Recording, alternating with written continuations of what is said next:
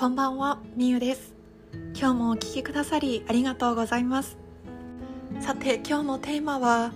あなたの進んだ道に不正解はないというお話です。このお話は人生の中で何か少し後悔がある方本当にこっちを選んでよかったのかなって思う出来事があった方今歩んでいる道が本当に正しいのかなって思う方に向けてお話をしていきます。ぜひ今日も最後までのんびりと聞いていただけたら嬉しいです。早速ですがあなたには望んでいた未来が断たれた経験はありますか？私はですね何度もあります。例えば高校受験とか就職活動の時は本当に私はこの時たくさんそういった経験をしたんですけれども志望していた学校だったりとか志望していた企業の選考に落ちてしまった時とかですね。えー、こういう時ってやっぱり志望していたすごくそこに行きたいとか熱量を持って勉強したり書類を書いたりその会社について学んだりしていた中で選考に落ちてしまったとか自分の望んでいた未来とは違うものになってしまった時すごく落ち込みますよね。人生の中で私は何度かそういう経験がありますが特に就職活動では私はあの就職活動ガチ勢だったので あの就職説明会だけでも40社以上受けたんですけれどもその中でもやっぱり本当に自分がここに行きたいって望んで受けた会社から不採用の通知をもらった時は私の存在する価値はないと突きつけられたかのような気持ちにさえなっていたんですね。でも今当時のことを思い返すとああ私あの時落ちててよかったなって今思えるんですね。それはその経験をしたからこそ今の自分がいるしまた別の道その本当に望んでいたものではなかったけどまた違う道に行ったことで出会えた仲間とか友人大切な人がいるからですねあなたにもそんな経験はありませんか？もしあの時こうなっていたらとか私がもっとこうしていればとかもしかしたら過去の出来事に対してこんなたらればが思い浮かぶこともあるかもしれません。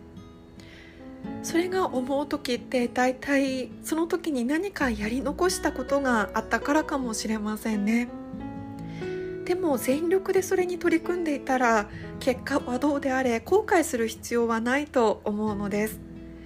大切なのはその時あなたがどう向き合っていたかですね。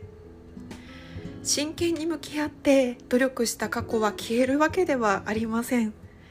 やるだけやった後の結果はもちろん望むものであってほしいけれどもでも望むものでなかった時にあなたが挑戦したことに後悔する必要は全くないんですね。だってそれが今のあなたに必要な経験であって価値になるからです。これはあくまで私の持論なのですがいつだって進む未来に不正解はないと思うんです。むしろゴールっていうものは全て事前に決まっていてそこにたどり着くまでの道のりをどっちに進むかで私たちは悩んだり迷ったりするのではないかなと思っています。だから少し楽観的に考えてみてあもう私の未来こうなるっていうのはもう事前に決まっているからだからどっちに行っても自分の本当に進む道はどちらでもつながっているって思うと今のあなたがもしかしたら後悔していた過去も全て正しい道のりになるんですよね。どっちに行ってもそこでしか見えなかった景色があってそこでしか出会えなかった人がいるはずですもちろんあの挑戦することはするし望む未来がそうなったらいいなって思いもしますけれどもそこに行くまでにやるだけやってあとは神様とかもうお天道様とかそんな存在にお預けするような感覚でいます。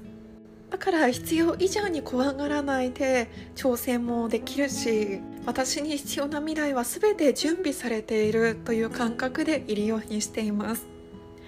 だからあなたも挑戦することを怖がらないでください。あなたにベストなタイミングでベストのことが起きます。そしてもしあなたが過去に望んでいた未来が断たれて落ち込んだことがあったり今の現実に対して本当にこれで合ってるのかなとかああしていればよかったなこうしていればよかったなっていうことは全てあなたに必要な道のりだったって思うようにしてみませんか？何々だったらとか何々していたらっていう考えを何々したからこそとか何々したおかげでに変えると全ては必然になっていきます。私の場合はあの時第一志望の高校に落ちたおかげで入学した高校の部活動で全国出場できたとかあの会社に落ちたおかげで今自分はヨガの仕事をしているとかそんな風に私は置き換えています。全ては必然で起こっている。ゴールは決まっていてそこまでの道のりでどっちを選ぶか私たちは悩んだり葛藤したりしているけれどもどっちの道でも結局たどり着くことは同じだしそこでしか出会えない人や物事経験があります。だからあなたの進んだ道に不正解はありません。最後にお伝えしたいのはこれから挑戦する方に向けてですね。挑戦はいつだって不安とか恐れも隣り合わせだと思います。でも挑戦はいつだってあなた自身を強くしてくれるはずです。挑戦した結果がそれがあなたの望むものであっても望まないものであってもそこまでやるだけやったっていうことの経験を大事にしていきましょう。やるだけやった後の結果はあとはお天道様神様にお預けしてその先の未来はあなたに必要な未来がすでに準備されている。そんな考え方をしてみませんか？ぜひ挑戦することを怖がらないでください。そしてあなたにベストなタイミングでベストのことが起きます。ということで今日はあなたの進んだ道に不正解はないという私の持論も含めたお話ですがさせていただきました。あなたの少しの勇気希望になっていたら嬉しいです。それでは今日もお聴きくださり本当にありがとうございます。あなたの挑戦を応援しています。それではまた明日。